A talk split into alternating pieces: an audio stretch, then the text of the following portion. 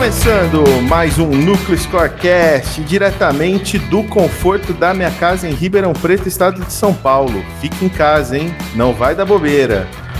Hoje comigo na sala virtual via Google Meet está ele, Igor Gomes, direto de Uberlândia. Fala, Igor. Fala, galera. Mais uma vez aqui online com vocês. Sempre um prazer estar junto com esse time. Vitor Cavalari. Fala, Vitor. Bom dia, boa tarde, boa noite. Tamo aí. E hoje temos uma convidada muito especial, Laura Lousada. Seja bem-vinda, Laura. Oi, pessoal. Oi, Ricardo, oi, Vitor, oi, Igor. Muito obrigada pelo convite. É uma honra estar aqui com vocês hoje. E hoje a gente vai falar do projeto Elas no Estádio. Roda a vinheta.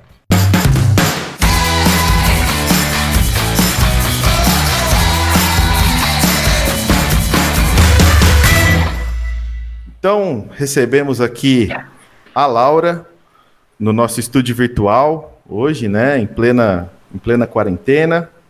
E esse episódio a gente vai falar do projeto Elas no Estádio, no qual a Laura é uma das embaixadoras do projeto. Então, Laura, primeiramente, boa noite, muito obrigado por ter aceitado o nosso convite, a sua disponibilidade de estar aqui. Antes de você falar do projeto em si, eu queria que você falasse quem é você. Bom, sou a Laura, gerente de marketing do Botafogo, clube daqui de Ribeirão Preto. Também estou em Ribeirão, no conforto da minha casa. é, sou formada em administração, mas desde sempre a paixão pelo futebol falou mais alto. Então, tanto na graduação, mestrado, especializações sempre direcionadas para a gestão esportiva, especificamente para o futebol. Então, estou no Botafogo desde 2016, é, hoje como gerente de marketing, né? E apaixonada pelo futebol. E conta um pouco pra gente como é que essa paixão se tornou um projeto, esse projeto Elas no Estádio. Conta pra gente um pouquinho do projeto e essa trajetória da sua profissional junto com esse projeto. Bom, é, o projeto partiu de uma iniciativa da Federação Paulista, né, a partir de algumas informações, pesquisas, dados, e que até a gente nem precisa muito disso, mas de que a presença das mulheres nos estádios é muito menor quando comparada à presença masculina. Né? Então, é, na verdade, a federação tinha a ideia de um projeto, de um tema social, um tema único para abordar no Paulistão de 2020 é, a gente tem uma comissão né, de comunicação e marketing na federação, da qual eu faço parte, a gente faz reuniões periódicas, e essa comissão é, passou, a, é, demonstrou a vontade de querer ter um tema único para abordar. Né, e logo o tema da mulher foi aceito por todos e, e concordado por todos de que era um tema muito importante da gente tratar nesse momento é, porque a gente tem esses dados, essas informações, e se a gente for a um estádio de futebol, a gente pode ver com os nossos próprios olhos que a presença feminina dentro do, do, do futebol é muito menor do que a presença masculina.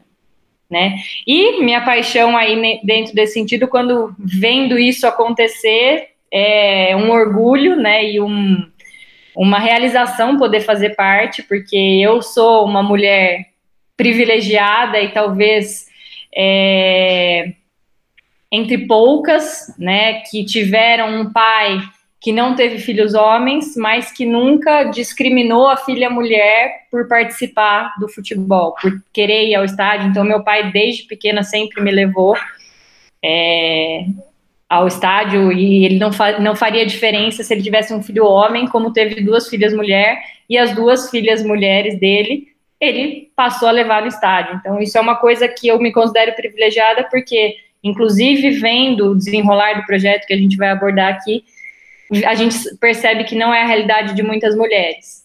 Né? Então, o projeto Elas no Estádio é fundamental, a gente chama até de um movimento, uma campanha que é muito maior do que simplesmente no Paulistão, até porque a gente quer, Paulistão de 2020, né? Porque a gente quer manter esse projeto é, de forma é, constante, porque a gente vê que é fundamental. Então, o meu privilégio de sempre ter ido ao campo de futebol com meu pai não é privilégio da maioria das mulheres, porque acontecem muitas coisas para que a mulher não esteja dentro de um campo de futebol. E a ideia é que isso também, que esse projeto se expanda para outros campeonatos da federação, outras divisões, outras categorias? É, de forma que a, da forma que a gente está fazendo no Paulistão, é, é uma, uma conscientização inicial. Mas, na verdade, são ações que elas têm que se, se tornar e, e, fazer parte do dia a dia dos clubes. Né? Então, é uma conscientização que está começando agora no Paulista, mas que a gente está traçando ações e estratégias para que elas se tornem perenes, né, para que elas continuem a, ao longo do para sempre, né, para que a mulher passe a ser parte do ambiente de futebol. Até é legal abordar isso porque dentro das pesquisas e do, da, das informações que a gente buscou, a, a, a, principal abordagem das mulheres nesse sentido é que elas não se sentem parte do ambiente do futebol, que elas não se sentem bem-vindas, que elas não se sentem é, integradas àquele ambiente mesmo. Então, na verdade, a gente está. É, a partir do Paulista desse ano, a gente trouxe uma conscientização de forma mais massificada né, de forma mais divulgada, para que todo mundo veja, para que todo mundo volte os olhos para isso, mas que na verdade é uma coisa que tem que se passar, tem que passar a ser normal, natural, fazer parte da rotina. Né? Então essa é a ideia, na verdade. Quais tipos de ações vocês têm dessa conscientização? Né? O que, que, o que vocês estão fazendo? Bom, vamos lá. A gente começou pra, pela divulgação da campanha, né, que foi uma coletiva de imprensa, que na verdade a gente chamou de seletiva de imprensa, onde foram convidados os principais veículos de São Paulo, foi na Federação Paulista, né, é, foram convidados os principais veículos que cobrem o esporte é, no estado de São Paulo, mas, consequentemente, a maioria deles estão situados na cidade de São Paulo, né, e a gente, a única coisa que a gente falou dentro desse convite é que preferencialmente eles enviassem mulheres. A gente teve um veículo que não enviou mulher, né? A maioria deles enviou homem e mulher, enviou os dois. E o que, que aconteceu? Quando todos esses jornalistas chegaram na Federação Paulista, apenas as mulheres puderam entrar dentro da sala da coletiva de imprensa. Os homens foram barrados e ficaram acompanhando por uma televisão do lado de fora.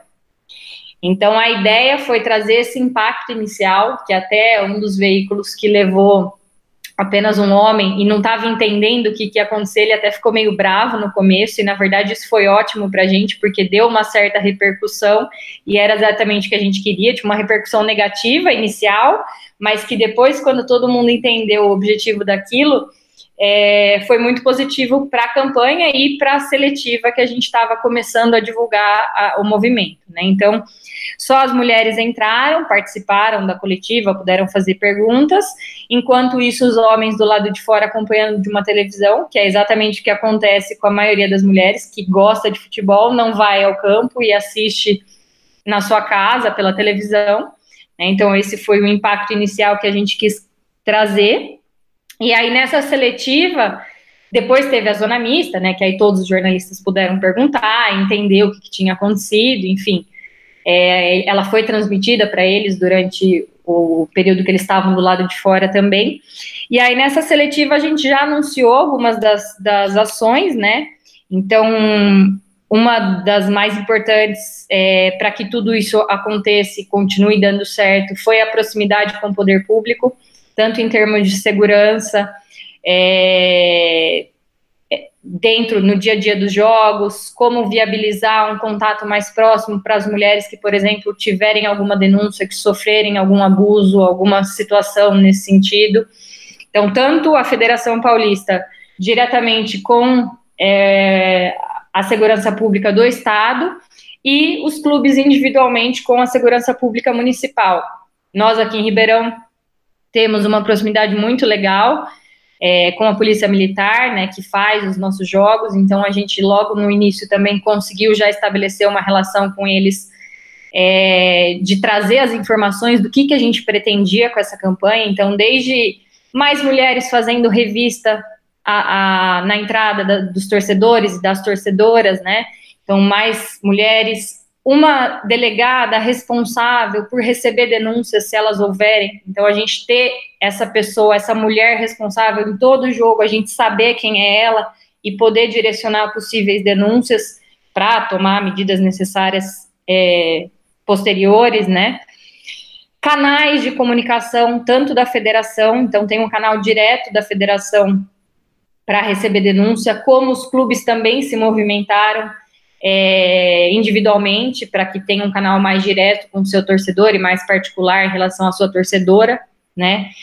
É, ações de divulgação, aí cada clube também falando com, com as suas torcedoras, né? Falando com a sua torcida. E o, a hashtag Elas no Estádio, lógico, a gente precisava de um nome, uma hashtag, uma, uma uma ferramenta que fosse fácil de comunicação e elas no estádio a gente conseguiu chegar por, por ser uma forma que todos os clubes pudessem tratar diretamente com a sua torcida. Então a gente aqui, elas no Santão, elas na Arena Eurobike, né? Então cada clube pode trazer a hashtag para o seu dia a dia, para a sua torcedora se sentir parte disso de forma mais identificada ainda, né? Então, parcerias com coletivos femininos também, isso é uma coisa que está dando bastante certo aqui em Ribeirão.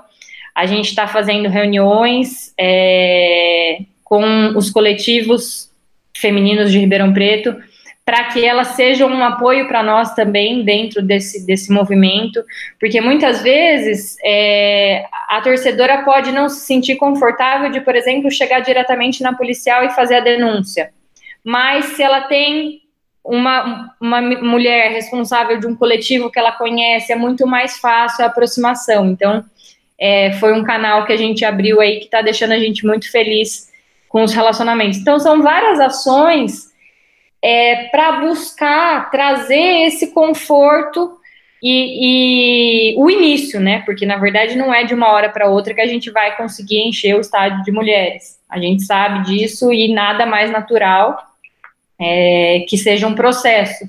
Mas são ações que buscam trazer essa sensação de pertencimento, né? E de que a mulher faz parte sim daquilo. E não é porque o namorado está deixando ela ir, porque o pai deixa ela ir. Não é o deixar, é, é, é o sen a sensação dela pertencer e não ser deixada fazer parte daquilo. Muito bacana. Nossa, é, é, é bastante coisa envolvida, né? Para um, uma primeira uma primeira primeiro projeto, né? Com certeza isso vai ter desdobra, desdobramentos no, na, ao longo, né, do, dos campeonatos, né? Qual que é a, a perspectiva de, de, de, sequência disso? É, pô, a gente está vivendo aí uma, uma a pandemia, o, o campeonato parado, existe uma discussão de, de, de sequência desse, desse trabalho para próximos anos, isso ser uma, uma coisa que seja permanente dentro do, dentro das ações da federação? Existe sim. É, como eu falei para vocês, né, foi uma iniciativa que surgiu da federação e, na verdade, foi uma surpresa muito boa para mim, porque nas primeiras. A gente tinha reunião da, da comissão, né, para outros assuntos, a, a comissão de, comissão, é, de comunicação e marketing da federação, que define todos os assuntos relacionados à comunicação e marketing dos clubes. Até que chegou esse momento da definição da campanha e chegamos na campanha em relação à mulher. Só que na primeira reunião, éramos duas mulheres entre os 16 clubes. Então, foi uma surpresa muito legal para mim poder ver que os clubes sim estavam dispostos, que foi uma iniciativa que partiu da federação, mas que os clubes também abraçaram, e mesmo sendo só duas mulheres entre os 16, todos eles viram a importância de abordar viram a importância de dar continuidade, de não ser simplesmente uma ação midiática para o Campeonato Paulista de 2020. Né? Então, é, é um processo que a gente está participando muito legal. No, no nas, nas, últimas reuniões antes da parada, né, antes da, da, paralisação, a gente tinha seis mulheres, né, já na, na última reunião presencial que a gente fez. Então, é uma mudança que, às vezes, falando em números, assim, parece pequena, mas pensando que é futebol, que é um ambiente extremamente machista ainda, que é um projeto que partiu da federação e está tendo esse engajamento dos clubes, é muito legal para a gente ver por esse lado. É, a gente teve, agora então, voltando às ações e a continuidade dentro disso, a gente teve uma ação grande também é, na rodada, na nona rodada, que foi a rodada que pegou o Dia Internacional das Mulheres, né? Então a gente teve o apitaço, que foi mais uma ação de grande impacto, porque assim, por mais que os clubes estejam fazendo individualmente, a gente sabe que nesse momento é fundamental a gente ter ações de grande impacto, como foi a coletiva. Então, no Dia da Mulher, a gente buscou também trazer uma ação que envolvesse todos os clubes. Então, todos os oito jogos da rodada fizeram a mesma ação. Então, as mulheres com camisas do apitaço, camisas roxas, camisetas roxas que representam é, a, é, a cor do feminismo, né? é, entraram com os jogadores, fizeram, é, cantaram um hino, né, fizeram todos aqueles protocolos iniciais com os jogadores, e no momento que a gente faz geralmente um minuto de silêncio, né, entraram para o círculo central e fizeram um grande apitaço para representar a voz da mulher dentro do ambiente do futebol. Né. Então, essa foi mais uma grande ação que, como aconteceu é, em todos os oito jogos da rodada, repercutiu na mídia de uma forma que a gente precisa nesse momento. Né? E estão previstas ações é, para a segunda fase e, e final do campeonato, que deve retornar. A gente, obviamente, não tem datas ainda, né? Mas a gente não pode abordar também de forma detalhada, mas sim a gente tem ações grandes nesse sentido para continuar esse impacto inicial que é importante para começar a trazer essa ruptura. E os clubes, por exemplo, nós pelo Botafogo, mesmo quando o tema não era especificamente tratado dentro é, das reuniões, a gente está tomando as nossas próprias ações. Então, os coletivos, por exemplo, a federação se aproximou dos coletivos, mas não são todos os clubes que estão se envolvendo com os coletivos. Alguns porque a cidade é grande, não tem possibilidade de trazer um, um relacionamento tão próximo, como a gente está conseguindo de fazer reunião, se reunir é, presencialmente com elas, né, quando, antes da paralisação.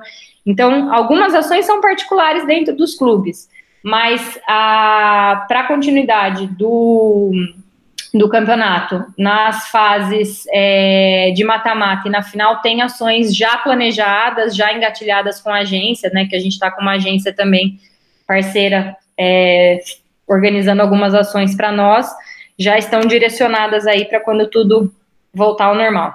Queria te perguntar, Laura, quem, quem que está com você nesse projeto, né? Quem que idealizou, uh, quem que está tocando mais à frente, quais são, uh, quem são as outras embaixadoras do projeto?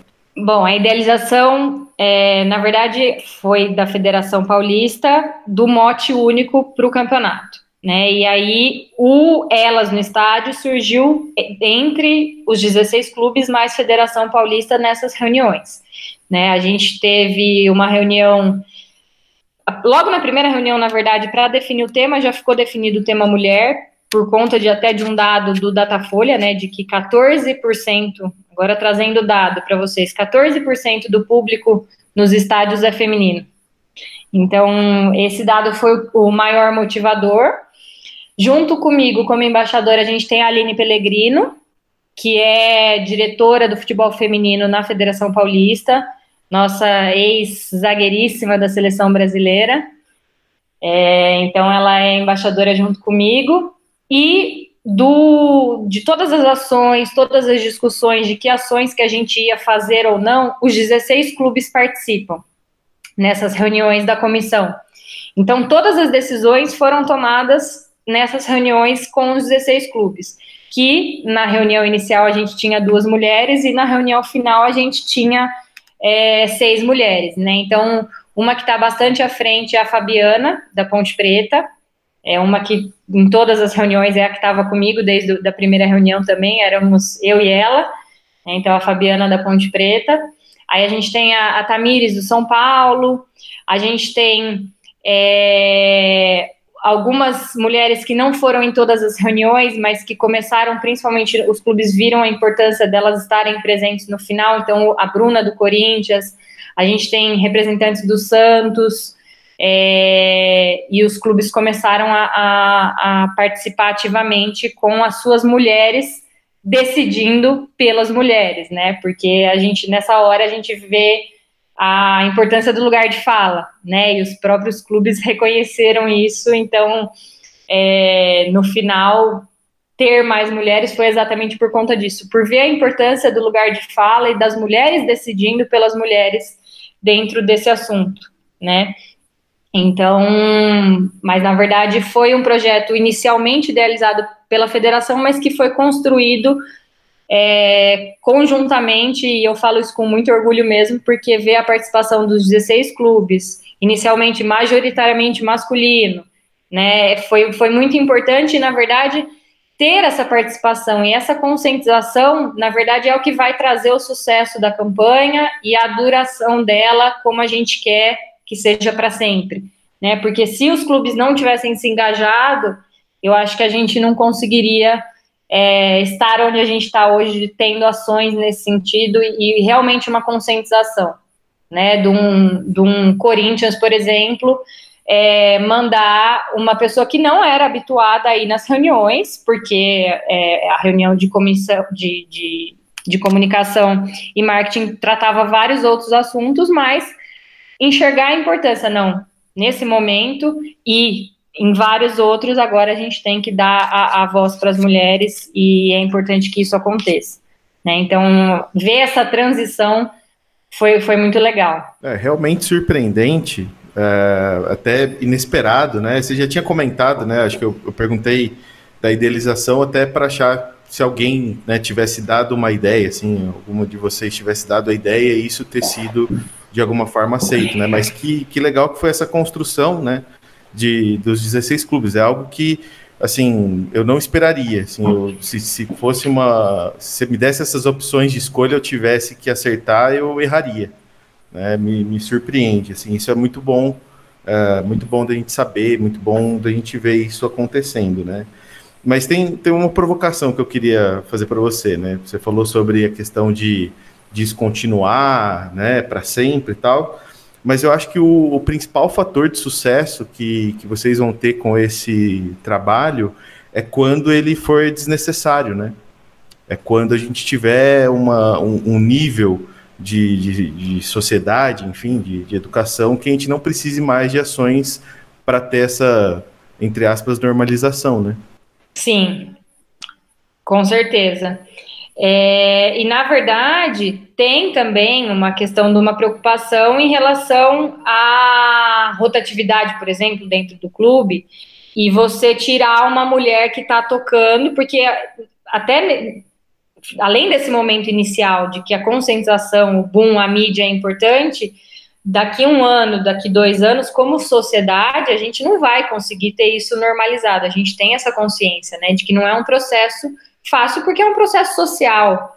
São questões psicológicas e questões enraizadas numa sociedade de uma construção muito antiga. Né? Eu muito mesma, além, né? muito além. Eu mesma tenho posicionamentos machistas é, como mulher, né? A, a, e na verdade já evoluí nesse sentido de enxergar, por exemplo, de coisas que eu não enxergava ou que eu normalizava ou que eu achava que eu tinha que tolerar porque eu trabalhava no futebol, porque isso era normal, e não, né? A gente está numa construção social nesse sentido.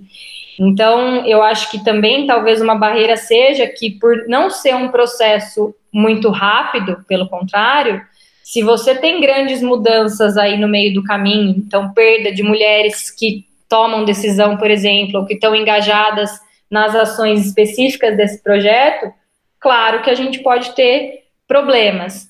Mas a entidade, agora falando por nós, futebol paulista, né? Mas a entidade máxima do futebol paulista estar engajada e mesmo que não tenha maioria masculina lá, né? Como a gente tem, a, a Aline foi uma das primeiras mulheres até a começar a aparecer, porque a gente tem outras mulheres na federação que estão há mais tempo que a Aline, mas que não têm cargos é, que têm necessidade de aparecer tanto porque são mais bastidores, não é porque elas são mulheres, pelo contrário, mas a gente tem mulheres que estão na federação há muito tempo, com cargos de super respeito, mas é, ainda são poucas as mulheres e ainda elas não aparecem tanto na mídia, digamos assim, né? Mas a Federação Paulista tendo encabeçado uma ação como essa, tendo é, dado a cara mesmo, né? Ó, a gente vai fazer, então vocês clubes concordam, estão assumindo, a gente vai ter que tornar isso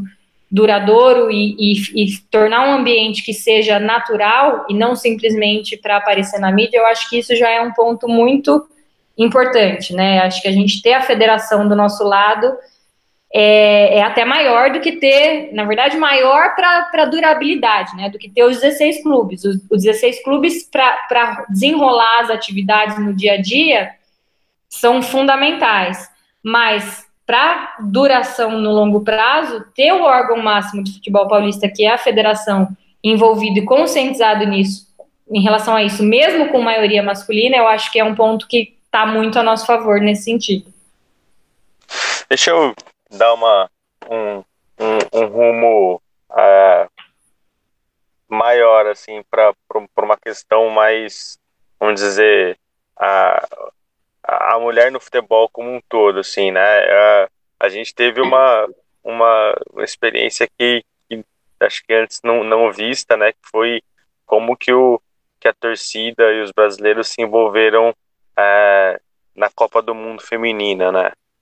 É, eu achei uma, um, uma coisa sensacional, assim, né? De, de acompanhar jogos, da galera conhecer as atletas, saber a escalação. É, eu, como, como pai de menina e, e minha filha nascendo uma semana depois da Copa, comprei o álbum e colecionei, né? Para para que isso ficasse registrado, né? E, e, e, também de alguma forma é, entrar nesse, nesse, nesse giro de consumo, né, do, do, do futebol feminino, lógico que a gente está falando de Copa do Mundo, mega evento, é o, é o, é o né, Copa do Mundo e Olimpíada do futebol feminino, cara, são as, as duas maiores competições, enfim, né, não, não tô falando do, do, de ir no estádio ainda, né, mas é, esse, essa onda toda que, que aconteceu e foi bastante positiva, né, é, começou a, a, acho que mudar um pouco um pouco do olhar do, do, do, do pessoal que, que antes nunca tinha olhado para isso, né? Talvez a, o incentivo também ao futebol feminino faça faça parte de uma construção dessa, né? De chegar num, num lugar maior é, dentro desse desse tema, né? E eu queria ver, enfim, o que você acha sobre sobre isso esse, e esse momento, né? De de disso estar mais em evidência e também você contasse um pouco de da experiência que você teve aí é, no futebol feminino mesmo de, de, de organizar um, uma, uma, uma equipe de, de enfim de montar e de, de trabalhar no sentido de, de viabilizar é, essa categoria dentro de um clube, né? Quais, quais dificuldades, o que, o que hoje é, é, é, a maior barreira no Brasil? Enfim, como que você avalia essa situação de uma maneira geral? Perfeito. Bom, é, eu acho que sem dúvida esse movimento que a gente teve esse ano em relação à Copa do Mundo Feminina foi é, esse ano não, né? 2019. Mas foi incrível. Eu acho que fundamental. É, mostra que está tendo sim uma conscientização, pelo menos um olhar, né, diferente de que precisa ter alguma mudança grande nesse sentido. A gente até discutiu, né, no início da, da campanha, o sentido da, de como que a gente fazer essas ações, tal, começar pelo futebol masculino e como que a gente ia trazer o futebol feminino dentro dessa campanha. É, mas, infelizmente, né, a gente está buscando para mudar isso exatamente, mas sabemos que é o processo. O futebol masculino, infelizmente e felizmente ao mesmo tempo, né? A visibilidade dele é enorme, né? Então a gente começar pelo futebol masculino, é, porque por exemplo a campanha podia trazer muito mais a conscientização maior ainda de acompanhar o futebol feminino e de dar visibilidade para os estaduais femininos, para seleções femininas e assim por diante. Mas não, a visão foi trazer, até porque partiu dentro do campeonato masculino, né? Mas trazer a conscientização para o ambiente masculino da importância de é, permitir esse ambiente, permitir não, né? A gente trazer esse ambiente de forma confortável para a mulher, que a mulher se sinta parte. Por quê? É no ambiente masculino que a gente tem, no, no futebol masculino, que a gente tem ainda a maior visibilidade, ainda a, a maior audiência, a maior participação, e é no ambiente masculino que acontece o machismo, né? A gente tem o, o, a dificuldade da mulher exatamente nesse sentido dentro dos ambientes machistas. Então, é, a gente teve essa discussão até de, de, como trazer o futebol feminino. A Aline mesmo, ela é diretora do futebol feminino dentro da Federação Paulista. Né? Ela cuida do futebol feminino. Mas, diante da importância de, de todo essa, é, esse movimento, essa campanha que a gente criou, ela está participando ativamente como embaixadora também dentro do projeto. Então, eu acho que são ações que, por exemplo, hoje a gente está voltando essa campanha em relação às torcedoras dentro do ambiente do futebol masculino, mas que fazem parte de um, de um movimento muito maior que no, na próxima Copa, por exemplo, a gente já vai ter mais mulheres ainda acompanhando o futebol e mais homens também, porque vendo que é o esporte, né, é, independente se ele é do gênero masculino ou feminino, é o esporte futebol. Eu gosto de futebol e eu vou acompanhar o futebol masculino o futebol feminino, independente de qualquer outra situação, né? Então eu acho que também, por mais que seja é, um movimento que está mais ativo no sentido de concentração no futebol masculino, é exatamente isso que a gente precisa, né, nesse momento. Ô, Laura, só pegar um gancho na sua fala, eu tava, eu tava aqui, tava lembrando de, um, de uma propaganda de cerveja que eu vi esses dias, né? Que mulher consome cerveja e homem consome coquetéis, né? E aí eu, pô, veio na hora a imagem também da mesma coisa. Eu tinha uma colega de, que fez a, o curso comigo de especialização, ela sabia muito mais do futebol do que eu. Né? E aí eu tava assim, e, e, e quando é que a gente vai dar essa visibilidade para as mulheres, né? Porque tem mulher consumindo futebol muito mais do que um homem já, né? Historicamente, eu tenho dentro de casa uma menina ali que é muito mais fanática do que eu pelo meu time, me faz comprar diversas camisas todo, todo ano.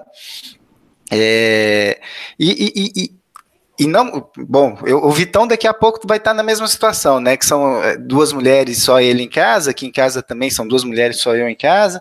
Então a gente fica assim um pouco, a, gente vai vendo o, o, inclusive o consumo da mulher em cima do, do produto futebol. Né? Você estava falando do, de todo uma gama, mas o que, que, a gente já tem pensado dentro aí dessa, desse, desse mercado aí, realmente para a gente dar visibilidade que a mulher está consumindo mais futebol, né? Do que historicamente se consumia.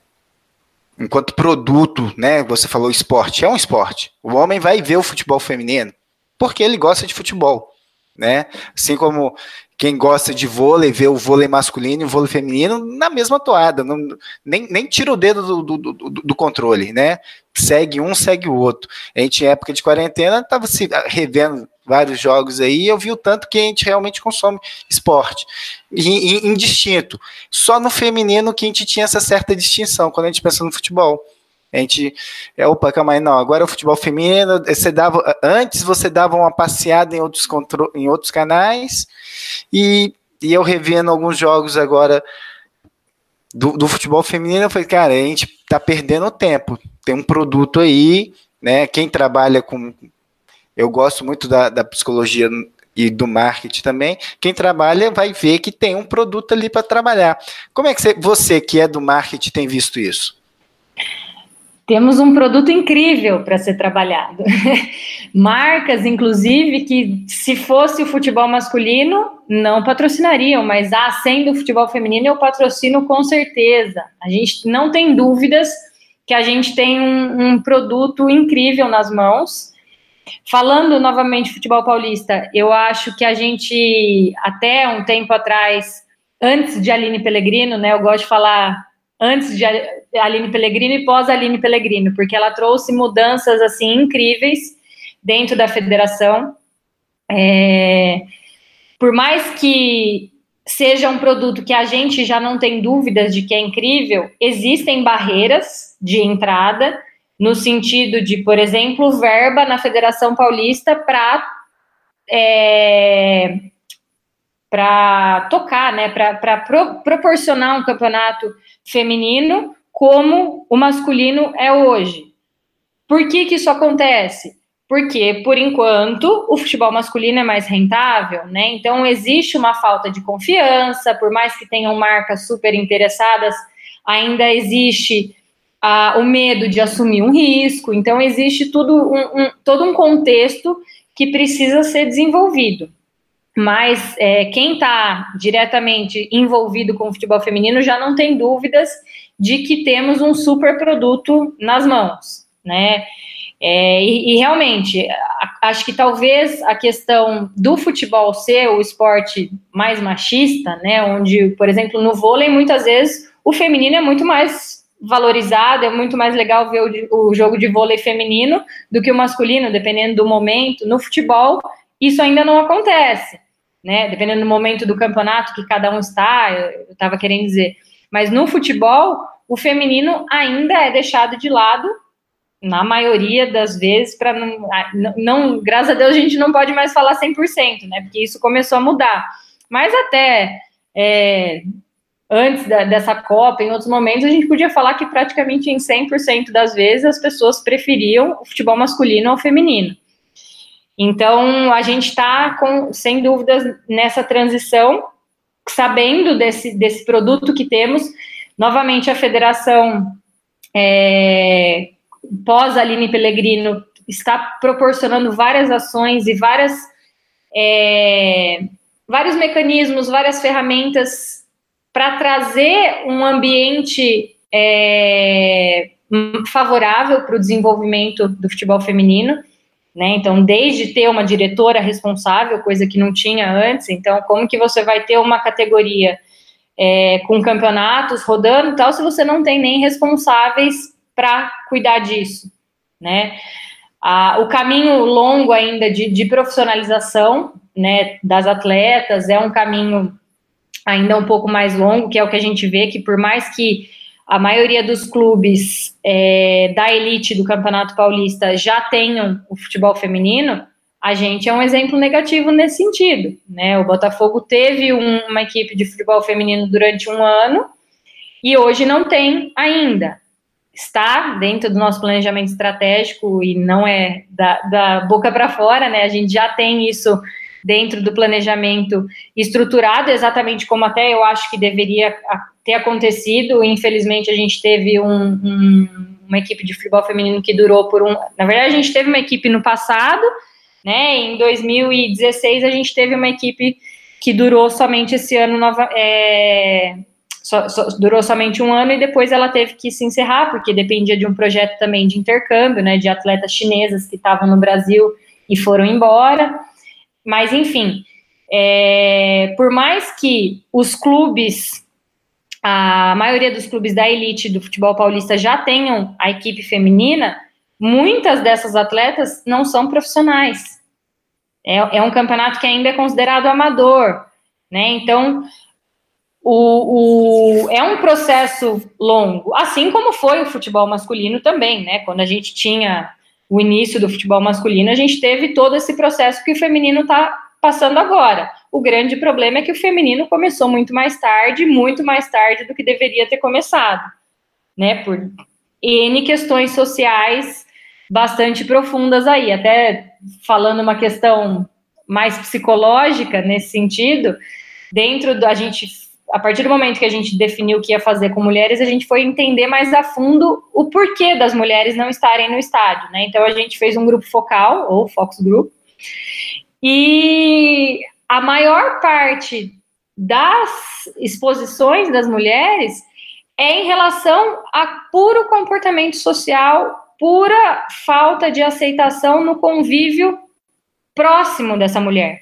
Então, meu pai levava o meu irmão falava que lá não era lugar para mim, Lá não era lugar de mulher. Ou então me levava, mas me levava num jogo mais fácil, um jogo que não tinha perigo de ter briga, um jogo que não era clássico.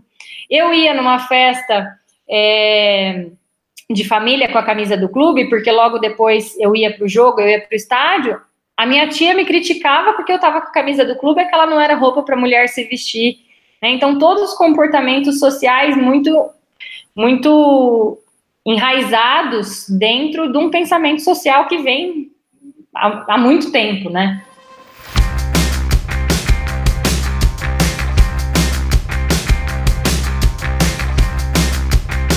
Então, bomba, bomba. Teremos futebol feminino no futuro aqui em Ribeirão Preto, hein? Primeira mão isso, Laura? Mais ou menos, né? Uma das ações eu acabei não falando aí, mas a gente já tá com a, as aulas, né? A escolinha do, do Botafogo já tá com abriu turmas de futebol feminino. Assim que a gente voltar desse confinamento, meninas podem praticar futebol na escolinha do Botafogo. Vamos, vamos praticar, vamos, vamos indo lá. Eu queria agradecer sua presença aqui, acho que foi, foi excelente, acho que a gente aprendeu demais aqui. Queria ficar falando mais tempo, mas nosso tempo aqui é um tanto limitado. Tem um caminho grande para percorrer, mas eu tenho certeza, já é um sucesso, né? já, já, já mostra muita mudança, e eu tenho certeza que, que num futuro muito breve a gente vai colher frutos do trabalho de vocês. Então, parabéns aqui, falando em nome do núcleo, parabéns também. Muito obrigada, obrigada novamente pelo convite. E eu acho que com certeza a gente está num caminho que, que é longo, mas que em pouco tempo, ao mesmo tempo, já está mostrando resultados bem positivos. Vitão, já tem escolinha para matricular a Isis, hein? Pô, aguardando ansiosamente por esse momento, viu, cara? Ela tá começando a engatinhar, já tô pensando nela na camisa 10 da seleção brasileira. É, mas é isso aí. É, tem, tem um caminho longo pela frente e e com certeza ela vai viver bastante cultura de estádio, porque consegui conseguir levar Carolina para o estádio, cara. Então aí vai ser tranquilo. então a cultura esportiva em casa aí tá, tá sendo. Enfim, tô falando demais. Um abraço, boa noite, bom dia, boa tarde para todo mundo e até semana que vem. É isso aí, Igor. Se não der certo aí a escolha profissional da Júlia, né? O futebol, quem sabe, é uma opção, né? Não? Olha, cam caminho de. Cara, eu acho que mesmo dando certo ali a escolha profissional dela, né? É, sempre tem espaço aí no direito desportivo para as mulheres também. Então eu acho que ela pode abrir uma, uma, uma lacuna muito grande para ela trabalhar com esse direito desportivo, que a gente também gosta muito aqui dessa, dessa praia do esporte. Foi um prazer conhecer a Laura, né? É, mais satisfeito ainda de saber que a gente vai ter mais um programa aqui com ela. Então, seja bem-vinda, Laura. Foi um prazer estar com você. Vitão, um abraço aí nas meninas. Ricardo, vamos deixar aqui um beijo para Sheila, que não esteve presente aqui com a gente hoje. E valeu aí mais uma vez. Valeu. E lembrando, o lugar de mulher é onde ela quiser. Se você quiser entrar em contato com a gente, é só mandar e-mail no nucleoscorecast.nucleoscore.com.br, seguir nas redes sociais, Facebook, Twitter, Instagram, no arroba nucleoscore. É isso aí, até semana que vem. Tchau!